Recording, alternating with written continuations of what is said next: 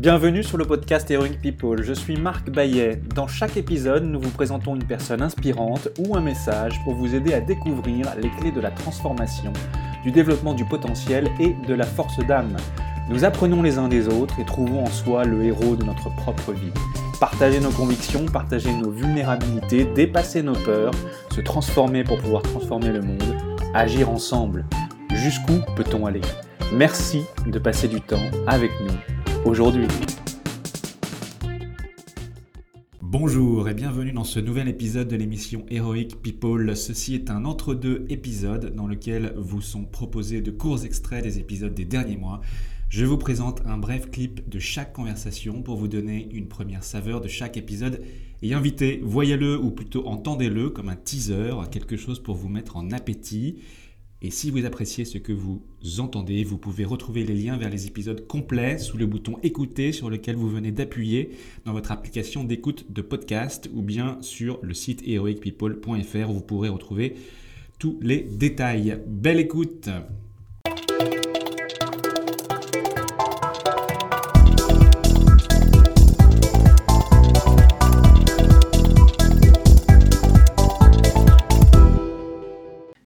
Extrait 1 avec Thomas Dassembourg, ancien avocat du barreau de Bruxelles, devenu psychothérapeute. Il s'est imposé comme une référence dans l'apprentissage de la communication non violente et de la connaissance de soi. Il est l'auteur du livre à succès Cessez d'être gentil, soyez vrai. Pour moi, ce qui a été le plus décisif, euh, c'est de pouvoir transformer ma vie professionnelle et ma vie affective. J'étais dans une vie professionnelle dans laquelle je gagnais bien ma vie comme avocat, comme juriste, mais j'étais pas heureux. J'étais pas dans une joyeuse expansion. J'avais l'impression de vivre à 15% de moi-même euh, et encore. Et je sentais beaucoup de parties de moi-même qui n'étaient pas utilisées. Et sur le plan affectif, j'étais parti pour être un célibataire euh, engagé dans un célibat défensif ou protecteur. J'avais très peur de l'engagement amoureux, l'engagement à long terme surtout. Et donc, euh, le travail que j'ai eu à faire, c'est de transformer ces systèmes de pensée qui me coinçaient dans des rails pour pouvoir m'ouvrir à plus de liberté. Et ayant goûté moi-même cette capacité à me transformer, je me suis dit, mais c'est urgent de faire passer le message. Nous disposons, nous les humains, d'une capacité à nous transformer qui est aussi considérable que négligée ou ignorée dans la plupart des cas. Il est urgent de le savoir et de mettre ça en route, parce que la vie est bien plus belle quand on se connaît un peu mieux. Vous dites, l'estime de soi, cela s'apprend et se réapprend sans cesse, même abîmée, même desséchée, même enfouie comme une graine perdue. Elle est prête à fleurir et refleurir si nous en prenons soin. Jardinons donc l'estime de soi. Thomas, l'estime de soi, qu'est-ce que c'est? Qu'est-ce que ce n'est pas? Est-ce que vous pouvez nous en dire un peu plus? Ça me paraît être une juste appréciation de l'être que je suis, ce qui suppose une bonne connaissance de l'être que je suis, dans ses talents, dans sa lumière, dans son potentiel, mais également dans ses fragilités et dans ses ombres. Et donc, pour pouvoir avoir une bonne estime de soi, ça demande que nous nous rencontrions régulièrement exactement comme si nous voulons avoir une belle amitié pour quelqu'un, eh bien, ça va pas se faire par hasard en restant à distance, ça va se faire parce qu'on va rencontrer cette personne régulièrement, bavarder sur toutes sortes de sujets, explorer ce qui nous rassemble comme ce qui pourrait nous diviser, en tout cas ce sur quoi on n'est pas d'accord, et accepter tout ça comme étant le lien humain joyeux que nous voulons nourrir avec cette personne. C'est pareil avec nous-mêmes, nous avons besoin de nous rencontrer pour nourrir cette juste appréciation de nous-mêmes et donc, ce que ça n'est pas, euh, ça n'est pas l'ego. L'ego est un manque d'estime de soi, évidemment. Et malheureusement, beaucoup de gens pensent qu'ils sont dans une bonne estime de soi seulement parce qu'ils sont dans un ego très affirmatif, parfois même hypertrophié. Et c'est pas de ça dont il s'agit. Une juste estime de soi suppose une capacité d'humilité, de remise en question de soi, de reconnaître ses, ses, vulnérabilités avec bienveillance et sans y voir un empêchement de la force, parce qu'on peut être à la fois très vulnérable dans cette partie de certaines parties de soi et extrêmement puissant dans d'autres parties de soi. Ça, c'est la richesse de notre être humain, bien sûr, qui accepte de dépasser complètement les systèmes de pensée binaires et, et la dualité.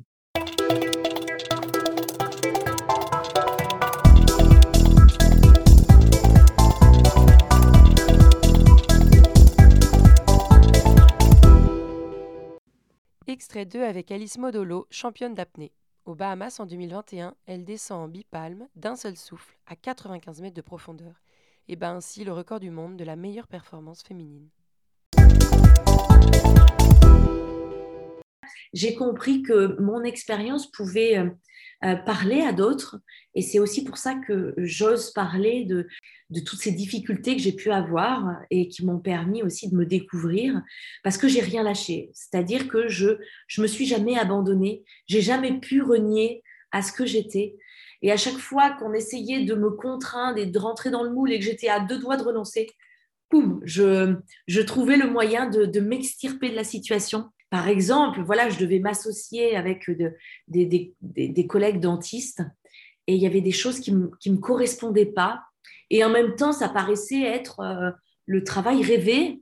Et j'étais à deux doigts de signer. Et au dernier moment, j'ai dit, bah non, je, je vais devenir euh, apnéiste de haut niveau ce qui a fait complètement bondir tout le monde, de se dire, elle, elle quitte sa profession de chirurgien dentiste pour un sport qui est complètement méconnu, où on, gagne difficilement sa vie. Ça paraissait complètement fou.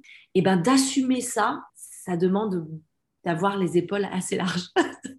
un petit mètre de plus que la meilleure performance féminine et vous détenez désormais le record du monde. Exact. En, en termes de temps d'apnée, c'est deux secondes.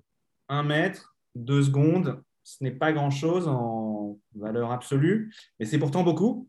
Qu'est-ce qui fait tout basculer? On, sait, on a beau savoir que c'est rien, c'est même pas un coup de palme, c'est deux secondes, ça représente rien et en même temps ça représente tout parce que quand j'ai annoncé ce record du monde, il faut savoir que euh, j'ai arrêté ma profession de chirurgien dentiste euh, il y a deux ans. Euh, je suis devenue du coup sportive de haut niveau, euh, complètement euh, un peu à l'improviste comme ça. Je me suis décrétée sportive de haut niveau, ce que je n'étais pas du tout. Et quand j'annonce ce record du monde, je me dis est-ce que c'est vraiment réel?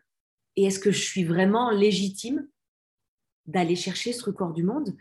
On se demande si, si c'est possible parce que je me mesure à des athlètes qui sont sportives depuis euh, leur plus jeune âge, euh, qui sont dans l'univers de l'apnée depuis euh, des années et qui, ont, qui sont de, vrais athlètes avec une saison tout à fait construite, avec des objectifs bien définis. Et moi, j'arrive un peu comme une touriste et j'annonce un record du monde. Et ça, c'est très dur, encore une fois, à assumer, de se sentir légitime, de, de sentir qu'on a le droit d'avoir des compétences, euh, qu'on a le droit d'être forte, qu'on a le droit euh, d'être ambitieuse. Et, en tant que, femme, euh, ça a été mon plus gros challenge, voilà, de me sentir légitime. Et ça m'a prouvé encore une fois qu'il fallait surtout rester dans, dans ses ressentis, ne pas se comparer aux autres. Et ben non, j'ai suivi un, chemin différent. C'est que je savais que si je suivais le chemin de tous les athlètes classiques, je n'arriverai jamais à les rattraper. Et donc, c'est en suivant mon instinct, en suivant mon chemin, que j'ai rattrapé le temps, j'ai gagné du temps. Et en espace de deux ans, je suis devenue la meilleure femme au monde à, à cet instant précis. Et c'est incroyable. Tout le monde m'a dit, non, tu n'y arriveras jamais comme ça. Non, c'est pas possible que tu descendes à 100 mètres. Non, c'est pas possible que tu battes un record du monde. Non, c'est pas possible. Cette phrase, je l'ai entendue depuis que je suis petite et, elle me hante. Je me dis, mais pourquoi les gens pensent que rien n'est possible? Et quand je tente ce record du monde, j'ai ce sentiment-là de me mesurer au monde. C'est effrayant. Le résultat, il est là et c'est un apaisement énorme.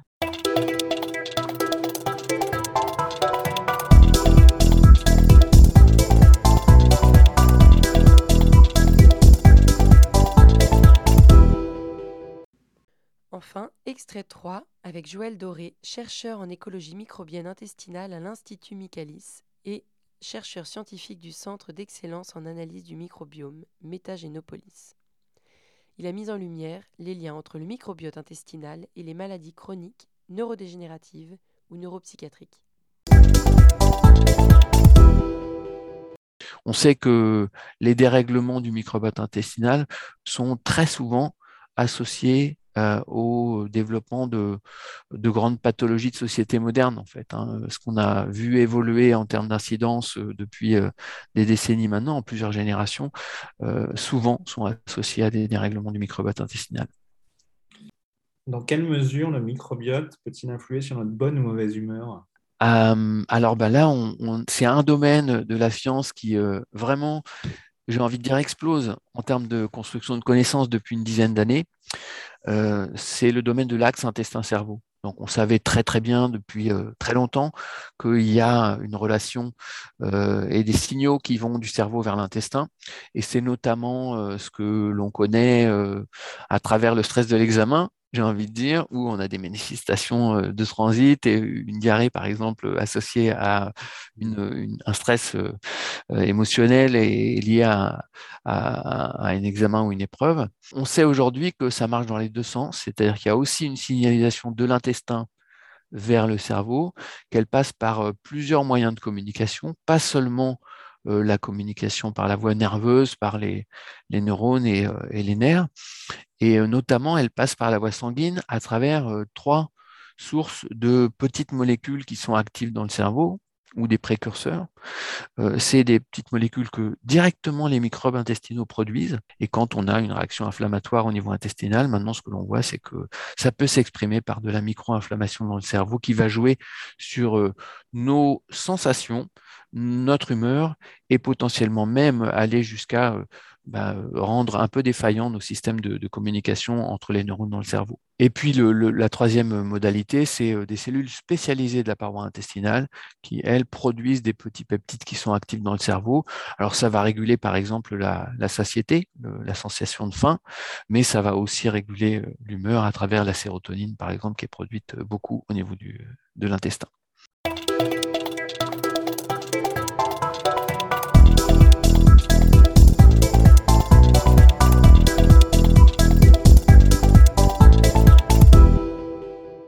Maintenant, voici les biographies de mes invités et les thèmes autour desquels nous conversons. Puissent-ils vous inspirer et vous donner envie d'écouter les épisodes complets? Thomas Dansonbourg, bonjour. Vous êtes un ancien avocat du barreau de Bruxelles, devenu psychothérapeute, mais également une référence dans l'apprentissage de la communication non violente. À travers vos travaux, séminaires, conférences, vous proposez depuis plus de 25 ans des leviers de connaissance de soi, de démantèlement des pièges de l'ego, d'écoute et d'empathie permettant d'apprendre à mettre le meilleur de soi au service de tous. Vous êtes également auteur de plusieurs livres, dont Cessez d'être gentil, Soyez vrai, traduit en 17 langues et vendu à plus d'un million d'exemplaires. L'estime de soi est la clé de notre équilibre et donc de notre bien-être intérieur. C'est la clé de notre capacité à bien vivre la relation avec nous-mêmes, avec les autres et avec la vie, dites-vous. Thomas, vous venez nous parler des secrets de l'estime de soi l'estime de soi, qu'est-ce que c'est, comment la développer, pourquoi. Vous venez nous dire que nous ne pouvons pas être proches de l'autre sans d'abord avoir travaillé à être proche de nous-mêmes, mais aussi de ce qui vous anime dans la vie et de ce que cela signifie pour vous qu'être le héros de sa propre vie.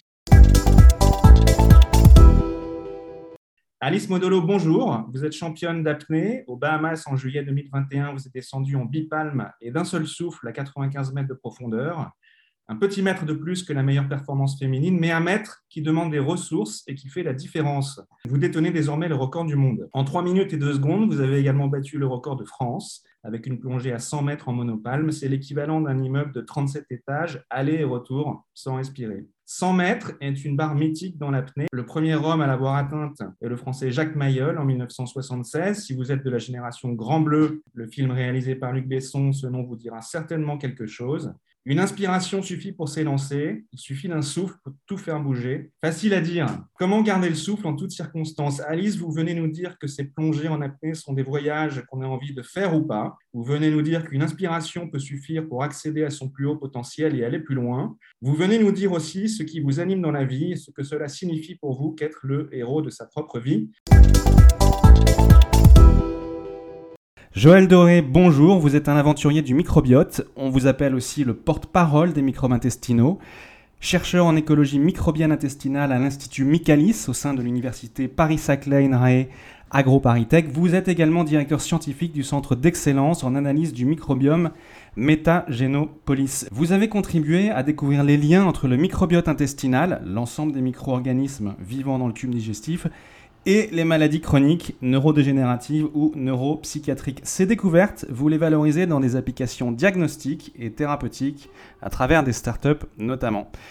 Vous venez nous parler du fabuleux pouvoir de l'intestin, de la bienveillance des microbes, du lien entre l'intestin et le cerveau, des moyens pour faire du microbiote intestinal le meilleur ami de notre santé et de notre vitalité au quotidien, mais aussi de ce qui vous anime dans la vie et de ce que cela signifie pour vous qu'être le héros de sa propre vie. C'est la fin de votre épisode du podcast Heroic People. Merci, merci de nous avoir écoutés. J'espère que cet épisode vous a inspiré et vous a été utile. Si c'est le cas, partagez-le à un ou deux amis par SMS ou sur vos réseaux sociaux. Vous avez le pouvoir de changer la vie de quelqu'un et c'est maintenant. Vous pouvez retrouver cet épisode et son résumé écrit, mais aussi tous les autres épisodes sur le site du podcast heroicpeople.fr. Pour nous contacter, nous faire des suggestions, proposer des invités, c'est toujours sur le site du podcast que ça se passe, heroicpeople.fr, ou encore les réseaux sociaux LinkedIn, Facebook ou Medium. Enfin, sans vous, nous ne sommes rien, avec vous, nous sommes tout. Si vous avez été inspiré par cet épisode, alors laissez-nous un commentaire et quelques étoiles sur Apple Podcasts ou votre plateforme d'écoute préférée. Dites-nous comment le podcast vous a inspiré et contribue à améliorer votre vie. C'est grâce à cela que nous pouvons faire connaître le podcast Heroic People. Merci d'avoir écouté. Il est temps maintenant d'agir et de révéler sa grandeur et sa force d'âme. À bientôt sur le podcast Heroic People.